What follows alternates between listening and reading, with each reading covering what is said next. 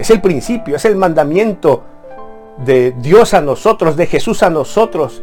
Eh, eh, él resumió los diez mandamientos en, en, esto. Amarás a tu prójimo como a ti mismo. ¿Cómo voy a amar al otro si no me amo a mí mismo por el amor de Dios? Es tenerlo, es amarnos a nosotros mismos. Es poder, para poder entonces mover ese motor, ese generador de esta energía poderosa y poderla darlo a los demás. Muy interesante, ¿no te parece? Lo cierto es que el amor cambia las cosas.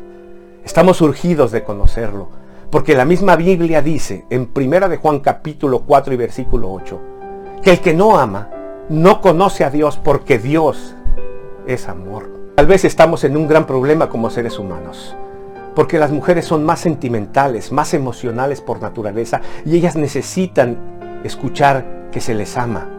Ellas están listas para recibir el amor. Y ese es un gran problema porque podrían quedarse con puras rosas blancas. Y el otro problema somos nosotros, que no sabemos darlo como hombres, no sabemos expresarlo, ni siquiera lo tenemos para nosotros mismos. ¿Cómo pretender darlo? Y eso no significa que estamos defectuosos, no. Simplemente así venimos de fábrica, pero ambos tenemos la necesidad de sentirnos amados, de querer ser felices. Pero alguien me dirá, Noé, entonces ¿cómo puedo yo tener ese amor. Tal vez es el momento de cambiar ese ramo si no te salió bueno.